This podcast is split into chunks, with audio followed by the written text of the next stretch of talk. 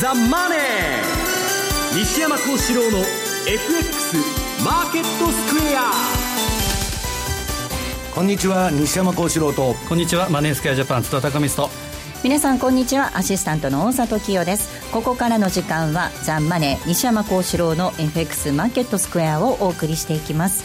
えー、大引けの日経平均株価なんですが大幅に上昇となりました。終値941円27銭高い。1万6958円53銭となっています。西山さん、はい、900円の上昇。はいまあ、日替わりメニューみたいな相場が続いてて、はい、で上げは小さくて、まあ、下げは大きかったっつうんですけど、まあ、相場の短期的な転換点、はい、これはもう、あのー、フラクタル解析しても何しても、大陽線が立つことが重要なんですね。はい、で今日はあの大陽線が出ましたんで、まあ、目先はちょっとコツンときたかなという感じはあるんですけど、うん、何せこのあの変動率ですから、はい、上に下にですね、もう激しくとジェットコースター相場が続いていると、まあ来週以降もちょっとですね、えー、なかなかあのレンジには移行すると思うんですけど、まあ、相当振るんじゃないかなと思いますけどね、はい、さあそしてドル円なんですがこの時間118円に乗せてきています。118円の丸5丸6あたりでの動きということです。津田さんようやく118円ということですが。そうですね。あの、まあ、株の方が一服というかちょっと戻してくれたので、えー、安心感があって買われているというところではあると思うんですけどただ引き続き人民元、はい、とは上海市場とはオイルです、はい、クルードオイルの方ですね。原油相場。こういったものにまで影響される展開が続くかなとただ、えーまあ、転換点を表すサイン例えばパラボリック等々が昨日から出始めたということで、まあ、やや一服というふうな感じでしょうかね、はい、こちらも株と、ね、同じような感じになってるんでしょうか、えー、マーケットについてはこの後も西山さんと津田さんにたっぷりと解説をしていただきたいと思います。さあそして今日は、えー、番組はユーストリームでもお楽しみいただけるようになっております、えー、ユーストリームについてなんですが、えー、番組のホームページからぜひご覧いただければと思います。そしてユーストリームの日ということなので特別プレゼントご用意いたしております。番組特製のクオカード500円分を5名の方にプレゼントいたします。プレゼントのご応募にはキーワードが必要になってきます。え番組のユーストリーム画面に表示されるもしくはえエンディングで西山さんから発表されますキーワードを添えていただいてえこちらも番組のホームページの方からお申し込みいただければと思います。え締め切りは2月4日。締め切りは2月4日となっています。たくさんのご応募お待ちしています。また、えー、リスナーの皆さんからのコメント質問もお待ちしています。投資についての質問など随時こちらも受け付けておりますので、えー、ホームページのコメント欄からお願いいたします。ザ・マネーはリスナーの皆さんの投資を応援していきます。それではこの後午後4時までお付き合いください。この番組はマネースケアジャパンの提供でお送りします。えでは、今日のマーケット、改めて振り返っていきたいと思います。大引けの日経平均株価、先ほどもお伝えしましたが、大きく値上がりとなりました。え上げ幅なんですが、5.88%、6%近い上昇となっています。終値、941円27銭高い、16,958円53銭となりました。トピックス72.70ポイントのプラス、72.70ポイントのプラス、1374.19でした。東証一部の売買高26億431万株、売買代金が2兆8194億円でした。値上がり銘柄数が1920銘柄、対して値下がりが8銘柄。変わらずは7銘柄となっています。えほぼ全面高となりました。99%以上の銘柄が上昇となっています。業種別の騰落率見ていきますと、こちらは33業種すべて上昇となりました。上げ幅大きかったのが金編の工業です。えー、7%以上の上昇、そして倉庫、不動産、鉄鋼など、え、上げ幅が比較的小さかったものが、え、空運、精密、情報通信などとなりました。え、東証一部の売買高のランキングなんですが、トップがみずほです。2位が三菱 UFJ、3位シャープ、以下神戸港、東芝と続きました。一方、売買代金のランキング、トップはトヨタです。そして2位がソフトバンクグループ、3位三菱 UFJ、以下ファーストリテイリング、三井住友となっています。えでは今日のマーケットの外況、引け後の情報などについてはマーケットプレスから引き続いて今野記者です。はい、今野さんようやく3勝目。えー、あ、3勝目ね、はい、今年に入ってですね。今年に入って。えー、3つ目の、えー、上昇、3日目の上昇となりました。もう今日で22日ですけどね、はい、1月もね。ようやくです。ようやく。しかも幅が900、41円高率にして約5.9%ということで、大幅高、本当の大幅高ですね、文字通り全面高となりました。派手な値下がりが東証一部で8銘柄しかなかったということで、そうなんですね。1桁ですもんね。はい。えー、全面高となりました。で、去年の9月の9日以来4か月半ぶり、去年の 9, 月9日って言いますと、あの、これを同じく同じくチャイナショックでね、はい、ずるずると下げて、えー、その後、まあ一回急騰したというところですよね。9月9日、それ以来の上昇幅ということになりました。えー、ヨーロッパ、昨日の ECB 理事会でドラギ総裁が、次の3月ですね、理事会での追加金融緩和を示唆したということなどをきっかけとしまして、これに加えて日銀、日本の中央銀行も来週の今日ですね、金曜日に、えー、向けて、えー、追加の金融緩和を検討するんではないかというような期待感も広がって、投資家心理が改善したという流れですね。あとは一部、まあ、いい話じゃないんですけども、地政学リスクの高まりで原油価格が反発したということなども、まあ、安心感を誘ったという面ありますね。はい、このところなんでも原油が下げ止まらないっていうのが一番のね、はい、そうですね、えー、要因でしたね。大きな売り材料にもなってたわけですが、これがまあ、理由は良くないんですけども、一応、上がったということでして、はい、まあ、このあたりでね、全体的に買い戻しが広がったと。で、しかも時間の経過とともに地利高、まあ、このとこ下げるときは時間の経過とともに下げ幅を広げる展開だったんですが、今日は逆ですね。えー、週末を前にした持ち高調整、空売りの買い戻しなども巻き込んで、えー、上昇幅を広げる展開となりまして、941円高という中身でしたね。はい。えー、あとは、ね、引け後の開示情報ですね。えっ、ー、と、まずはね、東京製鉄9423、電路の大手が、あえー、今3月期の第三四半期決算発表しました。えー、累計、9ヶ月の累計で売上は16%減、1049億。ただ営業利益は51%増、純利益は2.3倍、130億ということで非常にえ利益は好調ですね。えー、このあたりは鉄スクラップ価格がだいぶ下がってますからね、はい、利幅が厚くなっていると、電気代なんかも下がっているのも多い数でしょうね、はい、想定よりもね。えー、3月期通期予想を修正しておりませんが、進捗率は売上で78%、純利益84%ということですから高めな進捗です。あとは合わせてこの会社、えー、自社株買い発表してます。はい、発行済み株式総数の3.46%に当たります。515万株、金額で35億円上限に1月25日から3月31日の期間で自社社株買いを行うということですから、まあ、これ来週はね、えー、初め買い材料になりそうですね。はい、あともう一個、じゃあ、現代エージェンシー、はい、えー、ちっちゃい銘柄ですけど、ジャスダック2411。えー、こちらも同じく第三四半期、今3月期の第三四半期決算発表しました。これパチンコ店向けの広告宣伝なんかをやってる会社ですね。えー、9ヶ月間累計で売上3.6%減128億、えー、純利益も減益18%減5億5000万、減収減益でした。えー、3月期通期予想は修正なしですが、あ進捗率売上で80%、純利益で85%ということですから、もともと減益予想ですけどね、進捗としては、まあ、悪くないということになるんでしょうか。はい終値確認しておきます。5423の東京製鉄です。今日は24円高の703円、えー、4%近い上昇、3.53%の上昇でした。えー、2411の現代エージェンシー、こちらは3円高の584円となっていました。小野さん、ありがとうございました。はい、失礼しました。それではここで一旦 CM です。こんにちは、レイモン・メリマンです。新刊 CD 音声ダウンロード。メリマン2016年大予測は好評発売中。2015年マーケットの転換点を的中させたレイモンド・メリマン氏が先生学と独自のサイクル理論で2016年をズバリ予測。価格は税送料別で6000円。書籍「フォーキャスト2016」も発売中。お申し込みは0335954730ラジオ日経までインターネットでも受付中。虎ノ門で禅の修行を体験する。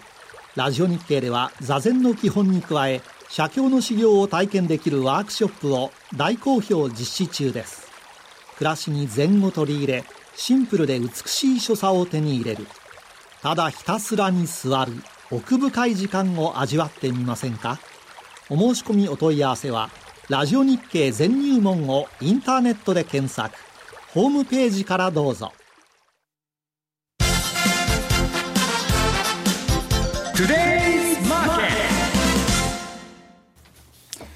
イズマーケットです。まずは、主な通貨のレートを確認しておきたいと思います。ドル円なんですが、この時間118円の丸4、丸7です。えそして、ユーロ円127円の8793。えユーロドル1.083234あたりでの動きとなっております。えでは、為替市場のポイントについて津田さんからです。お願いいたします。はい、えー、先ほど言ったように、ちょっと人引きつけたなというふうな感じではあるんですけど、はい、えー、年明け以降ですね、まあ本当に終わりのないフリーフォールマシンみたいな。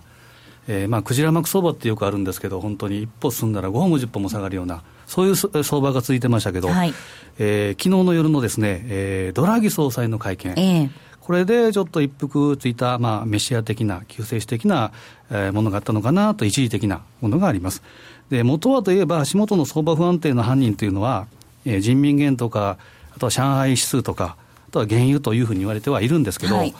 その裏に潜むあの真犯人、テーマは何かというと、やはりこのような世界的なリセッションの環境下で、本当にあのアメリカっていうのは利上げできるのかどうかという、うん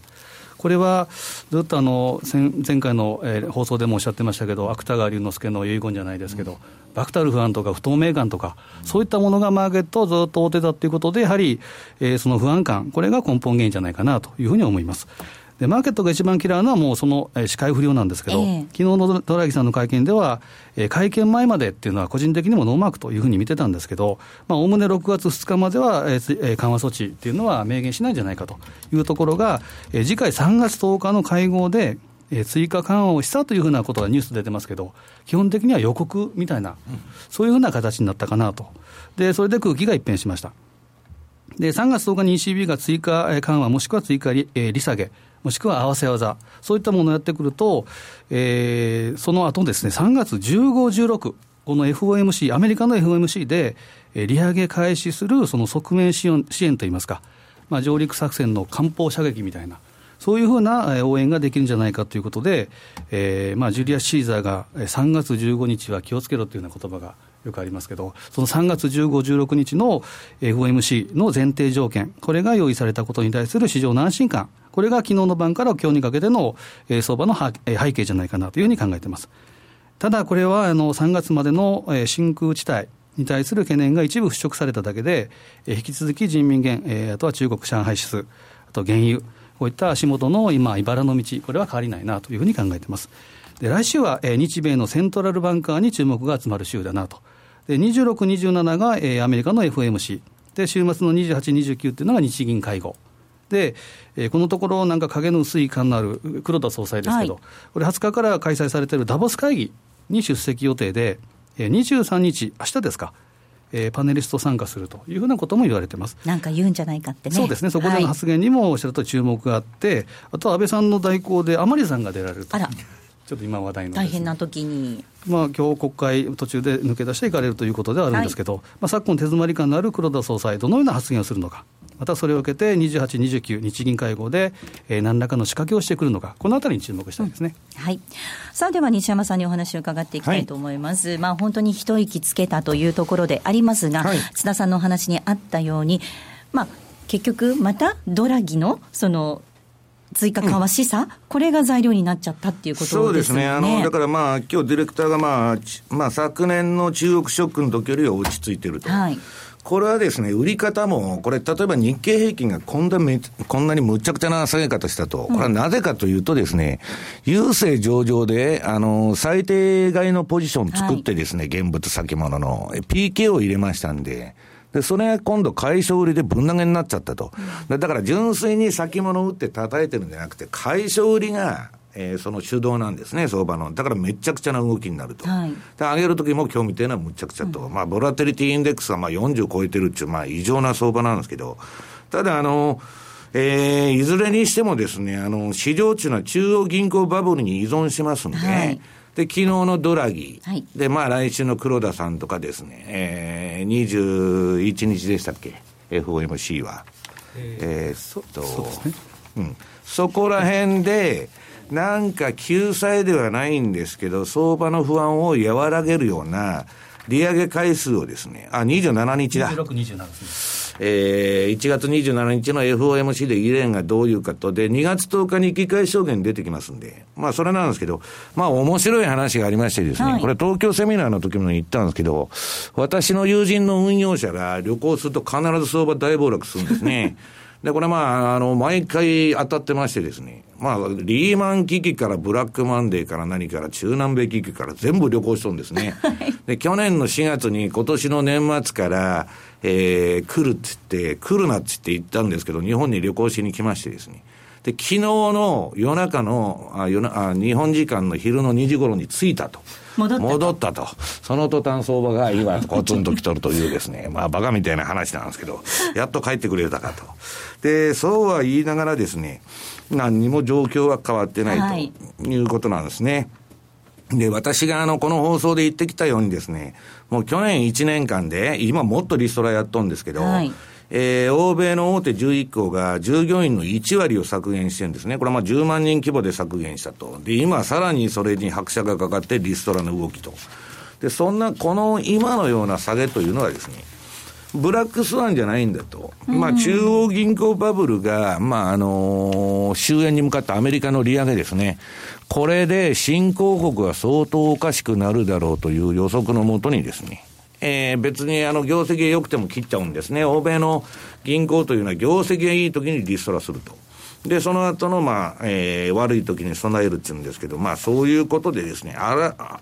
まあ、想定はされてたと。はい、ただ、1月からですね、まあ、これだけのそのスピードと、えー、値幅が出るとは、みんな思ってなかったんですね。で、まあ、あの、この放送で何回も言ってきましたように、結局なんだっつったら、いろんな原油だとかなんだとか言うんですけど、アメリカの利上げなんですね。アメリカが利上げするから原油も下がってるわけで、原油っていうのはなんで下がったかって QE3 やめてから下がりまくっとんです。で、金でも、そのゴールドでもですね、原油でも、結局 QE の期間金余りで、みんな銀行までがコモディティ買ってたわけですから、まあそれで上げてただけと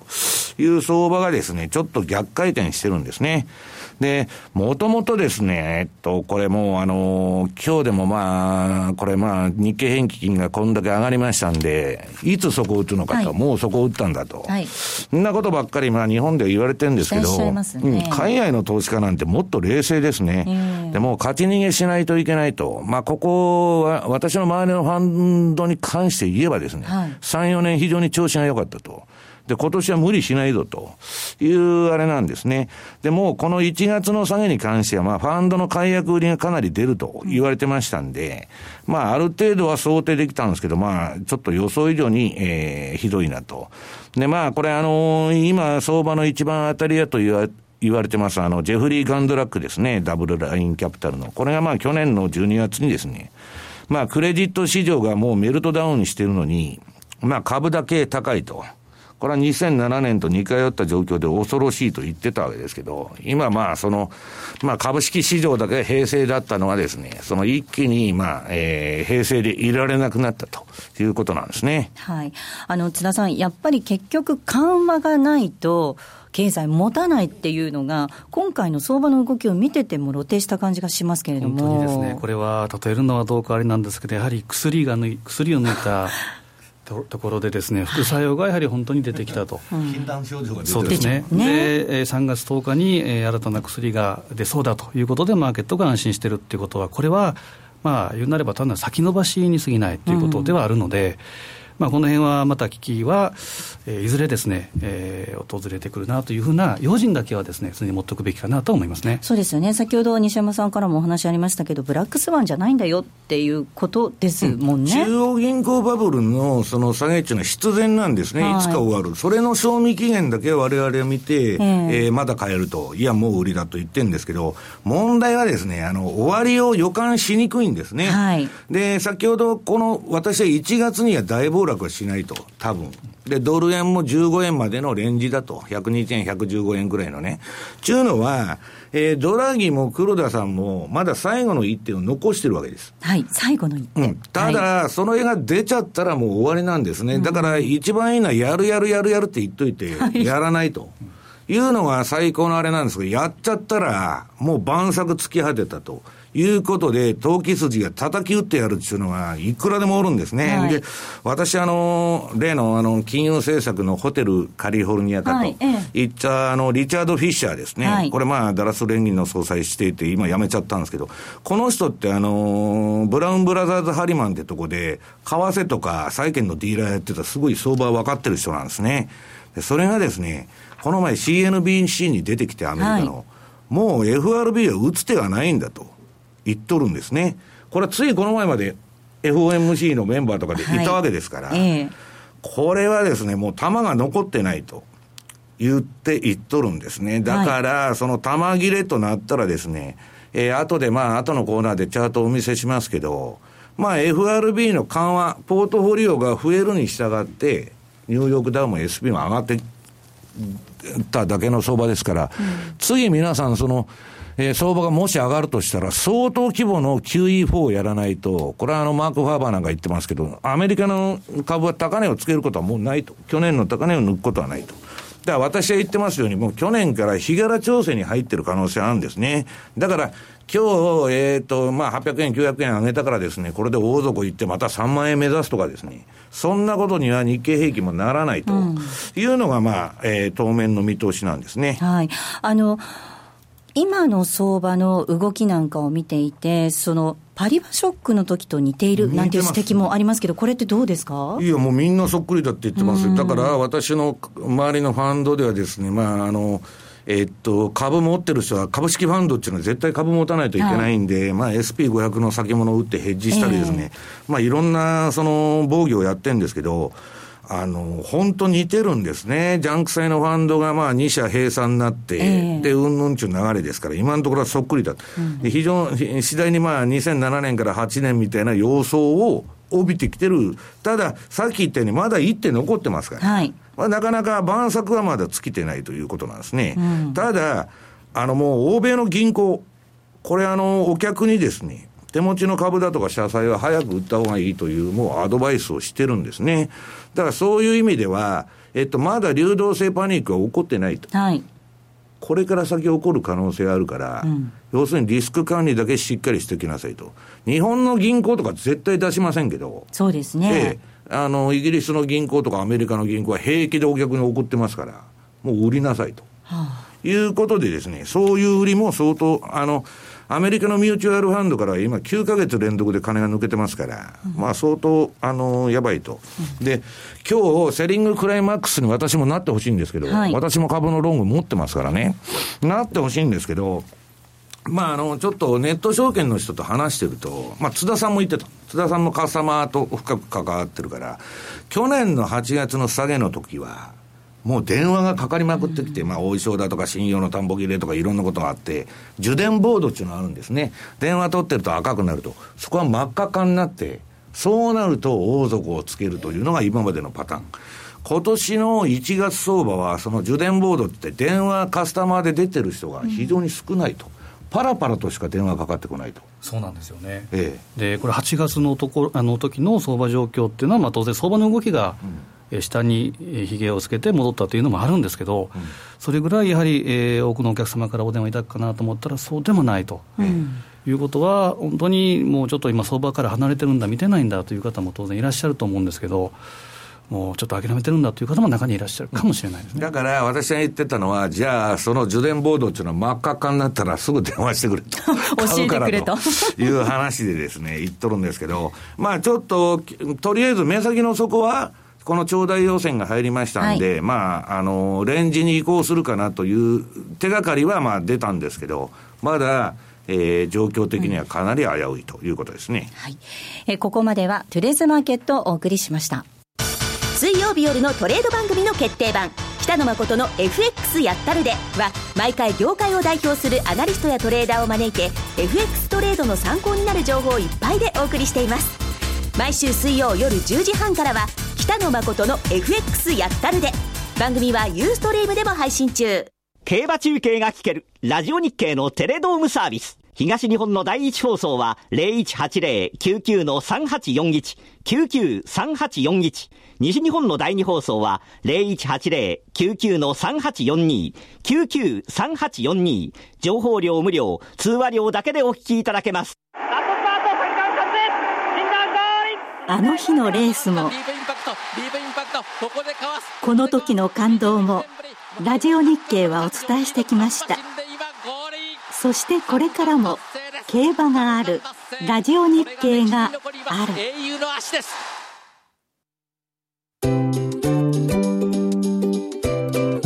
M2J トラリピーボックスラップリピートトラップリピート僕の名前はトラリピトラップリピートトラップリピートそれを略してトラリピー M2J トラリピボックスです。FX 投資をもっと楽しくトラリピで成果を上げることを目指していきましょう。え今週もたくさん質問をいただいておりますので、ここでいくつかご紹介します。まずはこんな質問です。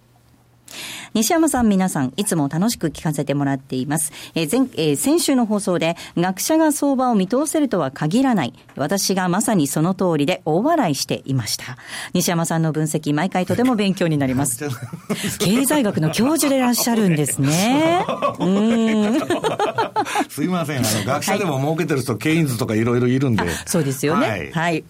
えー、さて、早速本題ですが、木曜日夜の円安で、ボリンジャーバンドの1シグマの内側に入り込んできました。円高トレンドは一旦終了とみなして良いでしょうか ?1 日だけでは判断できませんか？しかし、アメリカ株価、えー、不安定でまだまだリスクオフ相場が続きそうな雰囲気ではあるのですが、どう解釈したらいいのでしょうか？トレンドがもし終了しているなら、私の今のドル売りのポジションを一旦損切りして、ボックス相場対応に切り替えようと考えています。ご意見伺えれば幸いですと、ご丁寧にいただいておりますよ。損切りなんですか？儲かってんじゃないですか？ドル売ってるんですか？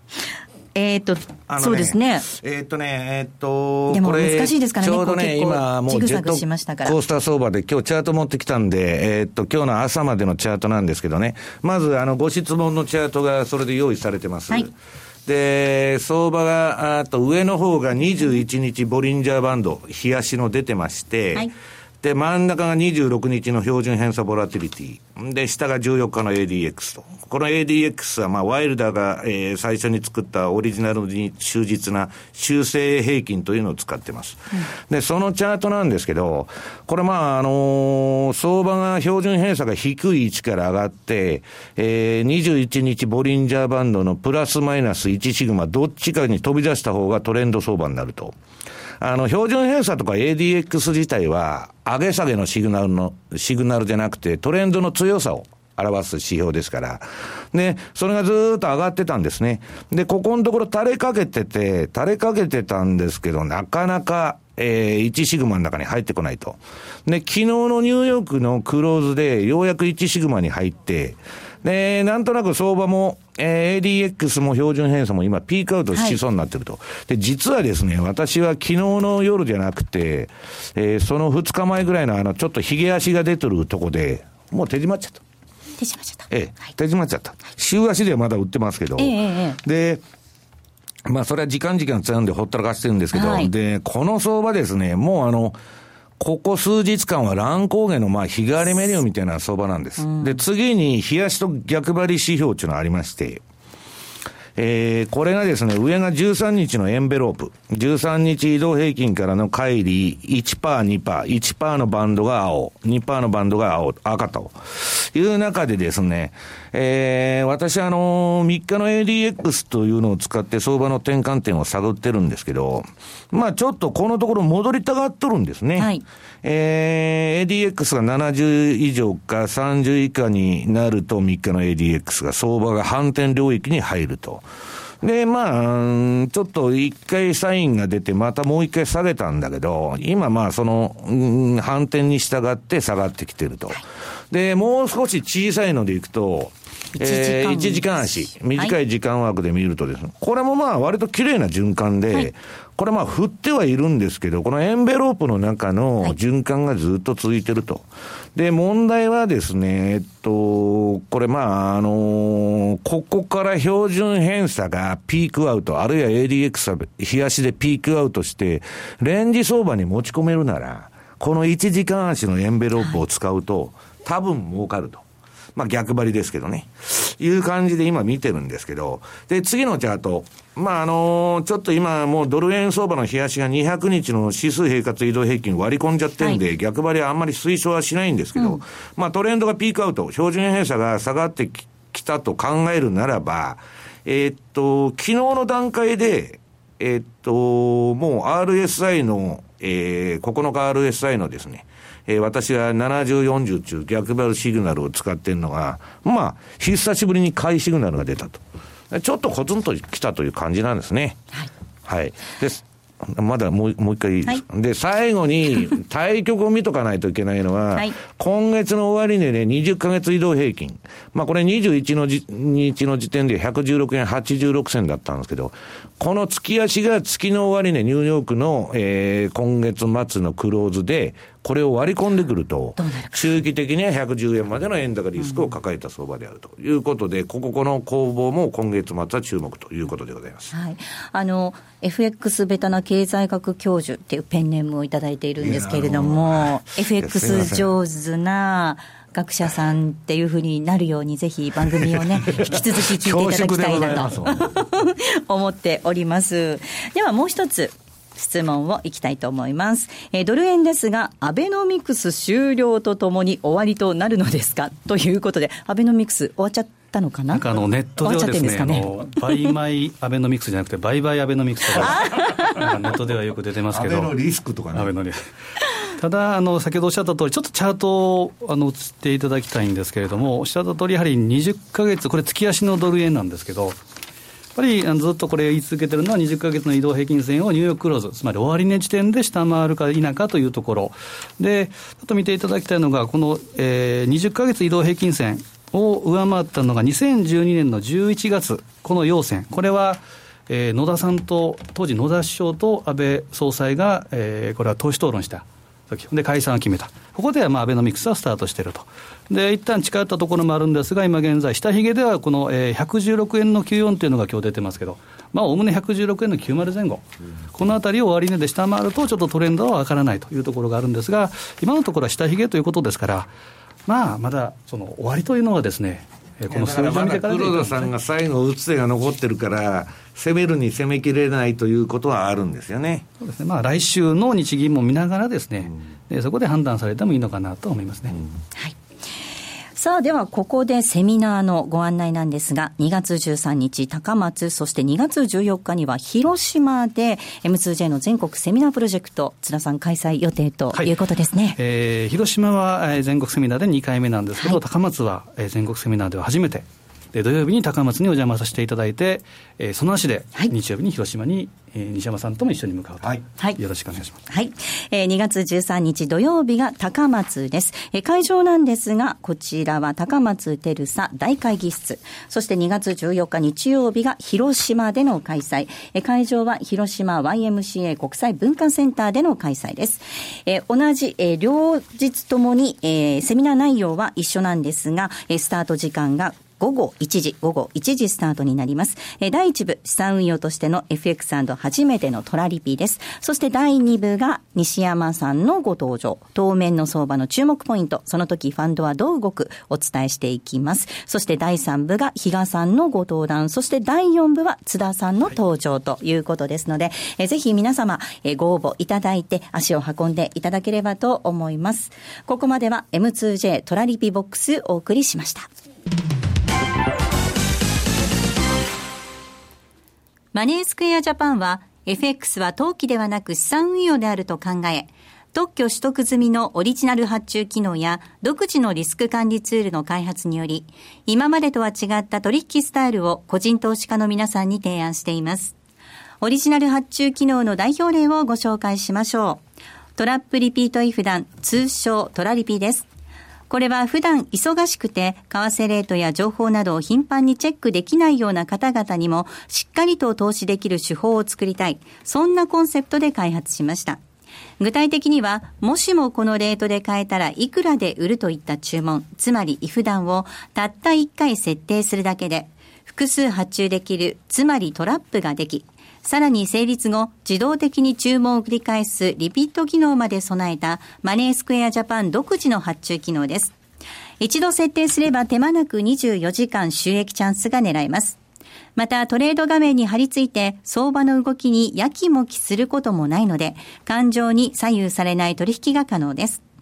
リアルの取引に入る前にトラリピを試してみたい。そんな方には実際のトレード画面、実際のカーセレートで取引できる FX のバーチャル取引、トラリピ FX バーチャルをご用意しています。ご登録、ご利用は無料です。詳しくはマネースクエアジャパンのホームページをご覧ください。マネースクエアジャパンが提供する外国為替証拠金取引は、外国為替相場の変動や各国市場金利の変動により損失を被ることがあるほか、その損失は投資金額を上回る恐れがあります。また、トラップリピート違反団は取引の利益を保証するものではありません。取引説明書をはじめ、契約締結前交付書面などの内容を十分にお読みいただき、ご理解の上お取引ください。なお取引に際しては所定の手数料がかかります。金融商品取引業者関東財務局長金賞第2797号株式会社マネースクエアジャパン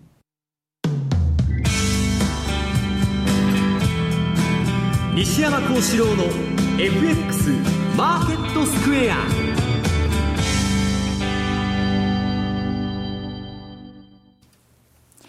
さあ、このコーナーではマーケットの見方について西山さんにいろいろな角度で教えていただくコーナーです。え今日のテーマですが、イエレン FRB は政策転換をできるのかということなんですね。はい。まあ、あの、今の相場っていうのはさっきから申してますように、中央銀行の、まあ、イエレンモデルと言われたバブルモデルですね。まあ、緩和しまくってうんぬんというのにずっと依存してたんですけど、それをアメリカがやめて利上げしますと、はい、だけどまだ依存したままなんですね。はいで、これで、その言われてるに4回も利上げしたらですね、新興国がもうむちゃくちゃになると、うん、ドル建ての借金が全然減ってない中で、で、新興国は借金返すために、その、今、取り立てがすごいですから、はい、えー、それで変なドル買いが起こるんじゃないかみたいなことも言われてるんですね。そのぐらい弱ってる。はい、で、まあ、日本からブラジルに投資した会社なんかも最近もう全部特損だとか出してますけど、まあ、非常非常にひどいと。で、その中で、今、あの、今週のレポートにも書いたんですけど、まあもうミンスキーモーメントなんだと。お客さんが全部損しちゃって、今1年移動平均もどんな商品のチャートを引いても2年移動平均とか全部下回ってますから、と、ここ1、2年で投資した人が全部やられてるというポジションになってるんですね。で、これは非常にまずいと。で、その中で、バブルの時は、えー、そらオリンピックで買いだ、アベノミクスで買いだって言ってるんですけど、いざ実際今みたいな状況になると、ここのところの日経平均見てたらわかりますように、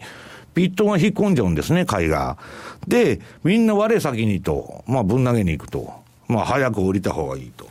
いう相場になっちゃってると、今はですね。で、まあ、その中で、その日銀が300億円ぐらいの PKO を連日入れてるんですけど、はい、これはもう焼け石に水になって、全然効いてないというのが今の相場なんですね。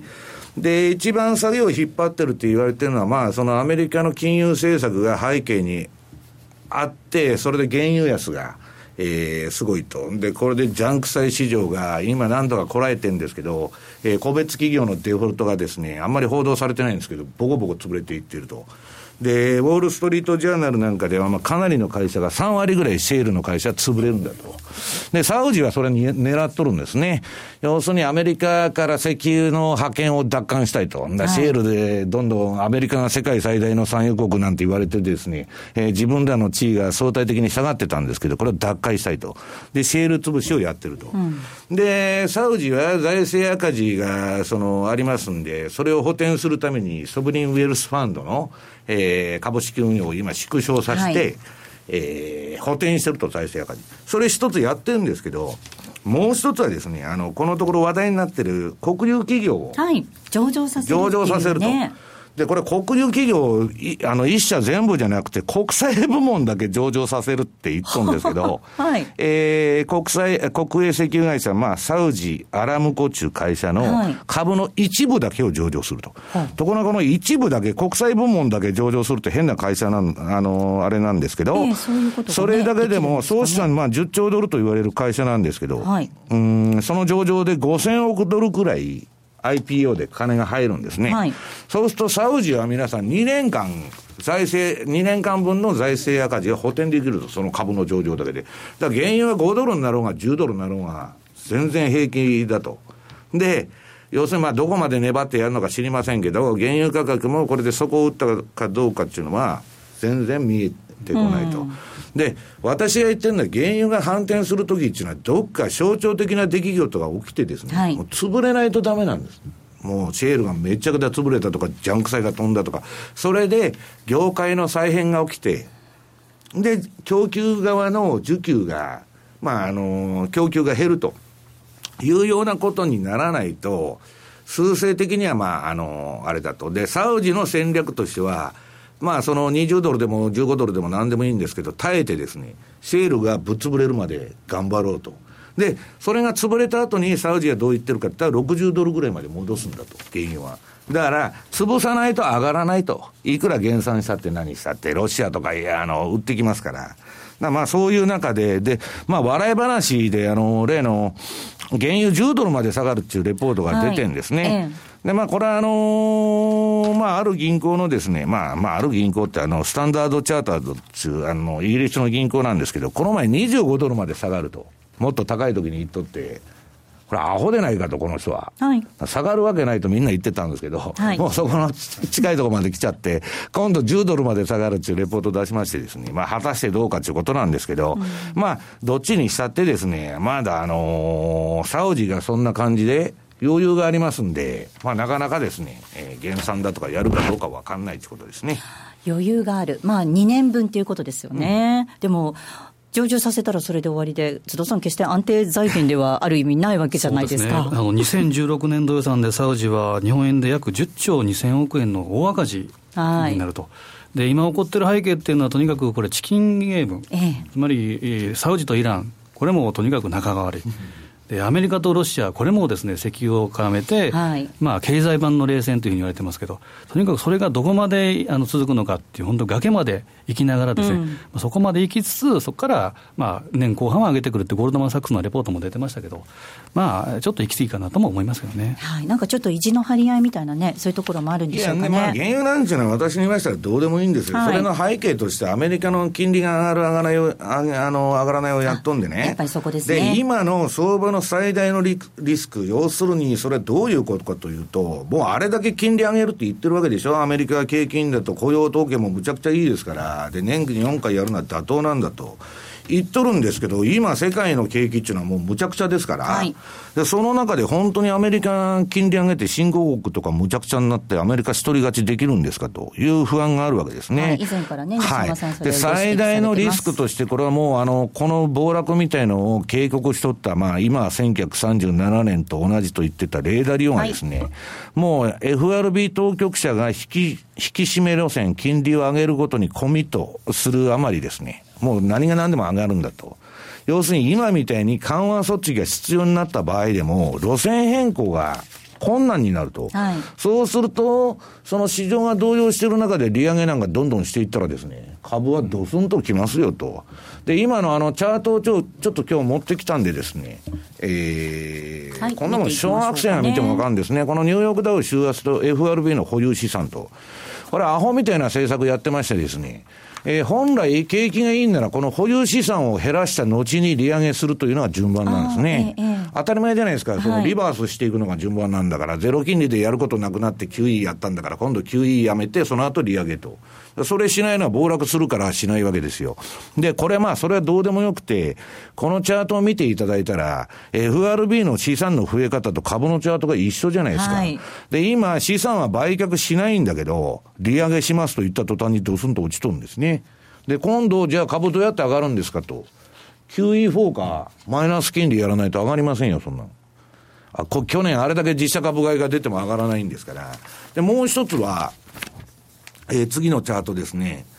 えー、要するにこれ、まあ、QE1、2、3が行われて、まあ、ツイストオペまで入ってですね。で、今、あの、リフトオフと利上げに入ったと。FRB は12月16日から。もう途端に株下げてるわけですね。こんな分かりやすい相場はないと。じゃあ、アメリカが、えー、つい株上がるときは QE4 かマイナス金利やらないと上がらないんですけど、じゃあどうやったらやるんですかと。はい。株が暴落しないとやるわけないじゃないですか。景気いいって言ってるのに。だから次ドスンと落ちた時は買いなんですけど、その前の下げに引っかかると、もう自分も一緒に落ちていくだけですから、皆さん。それに注意しないといけないということなんですね。はい。この後、本当に最速相場的なね、動きになってくる可能性ありそうですね、うん、だから、あのー、私はこの相場のリスクオフを止めるにはですね、イエレンがですね、ちょっと緩和的な匂いを出すとかですよ、今度のその FOMC の声明文ないしは議会証言2月10日の、うん、あるいはまあドラギ、黒田が追加すると。ただそれにも限界があって、はい、最終的にこの景気が立ち直るには財政出動しないと、なんともならないってもうローレン・サマーズが言っとる答えが出てるんです。うん。で、じゃあどうやったら財政出動するんですかと。クリントンがニューニューディール政策やると。そんな来年の話ですから。だから相場の暴落を必要としちゃうんですね。だからもうすでに皆さん7年上げてきた相場ですから、えー、今年はぜひあの慎重に運用していただきたいというのが私からのメッセージです。ここまでは西山幸四郎の FX マーケットスクエアでした。内田まさです。2月6日土曜日、ホテルレオパレス名古屋で無料投資セミナーを開催。商風金本山木オプトエレクトロニクスが IR プレゼン。そして鳥は私桜英明による株式投資戦略セミナー。注目銘柄を徹底解説します。お申し込みはインターネットまたは郵便番号105-8565ラジオ日経2月6日名古屋セミナー係まで。受講者全員にプレゼントをご用意。お待ちしております本間豊待望の新刊 CD「マネー大激流2016完熟文明の崩壊と民族大移動は起こるか」は1月22日発売。聞き手はラジオ日経川田真一収録時間70分価格は税込5400円別途送料をいただきます。お申し込みは0335954730ラジオ日経通販ショップサウンロードまたはネットショップサウンロードまで。M2JFX 投資戦略さあ、このコーナーでは来週に向けて M2J の FX の投資戦略を伺っていきます。津田さんです。はい、えー、この間の東京セミナーでもちょっと資料をお配りできなかったんですけど、今日ですね、あの、2016年の中央銀行、日米欧の中央銀行のスケジュール、えー、これをアップしているので、こちら、えー、こちらの方をまた確認いただきたいのと、はい、これ大事ですもんね。はい、1月の28、29、これが日銀、その前の26、27が FMC。で、やはり来週注目したいのは、やっぱり一番シンプルなドル円かなと。で、ドル円はですね、えー、10月、えー、すみません、えー、資料にですね、ドル円の過去10年の1月の高低差というのがあるかと思うんです。もう一つ、それですね。1月は下げやすい。過去10年見てみたら、この灰色部分っていうのは円高ドル安。つまり、7割方円高になりやすい。次のページ行くとですね、その円高ドル安になった1月安かった、陰線だった。時が、12月の最終はどうだったのかというふうに見てみると、このオレンジ色のところっていうのが、ドル安円高のところだったんですけど、実は7割の確率で12月上げてるんですね。なので、まあ、このあたりデータ、あくまでデータではあるんですけど、まあ、そんなにあの心配は、えーまあ、全くお先真っ暗というわけじゃないんですが、ただドル円、えー、ドル円がどんどんどんどん上に行くということは、あまり考えない方が今年はいいかなというふうに思いますね。はい。えぜひチャートを見ていただいて、その位置確認をきちんとしていただいて、トレードしていただければと思います。えー、来週月曜日には、もっと練られた戦略が M2J で取引されているお客様限定で見ることができますので、ぜひ講座を開設していただいて、レポートを活用してみてください。ここまでは M2JFX 投資戦略でした。さあ、そろそろお別れの時間なんですが、今週はキーワードの発表があります。西山さん、お願いいたします。えー、今週は大寒です。大寒。はい。大きいに寒いで大寒です。オーサムじゃない ですね。はい。ということで添えていただいてご応募いただければと思います。皆様からのご応募お待ちしております。では、お別れのお時間です。ここまでのお相手は西山幸四郎とマネースケアジャパン津田隆光と大里清でした。さようなら。この番組はマネースケアジャパンの提供でお送りしました。